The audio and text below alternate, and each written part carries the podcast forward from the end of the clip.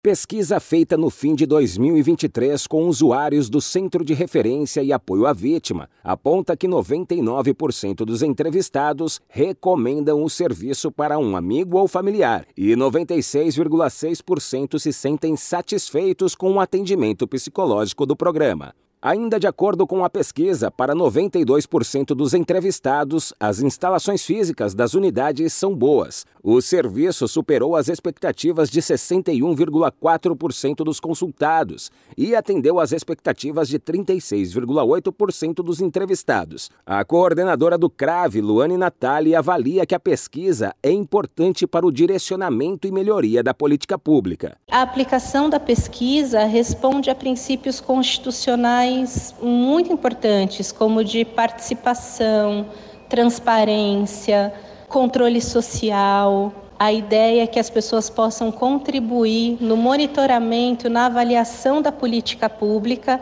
e, dessa forma, melhorar a qualidade do serviço. O Centro de Referência e Apoio à Vítima é um programa da Secretaria da Justiça e Cidadania do Estado de São Paulo que oferece apoio psicológico, social e jurídico, público e gratuito a vítimas diretas e indiretas de crimes contra a vida, como feminicídios, homicídios e latrocínios. Luane Natali esclarece que o objetivo para 2024 é manter o padrão e seguir trabalhando no fortalecimento da não violação dos direitos em São Paulo. As equipes CRAVE direcionarão ainda mais esforços para as ações de prevenção à violência, de educação voltada a direitos humanos, como as rodas de conversa, palestras, oficinas, sempre na perspectiva de uma mudança de cultura, de redução do número de violações de direitos, que a gente consiga direcionar os esforços para a cultura de paz, para a comunicação não violenta e para a justiça restaurativa.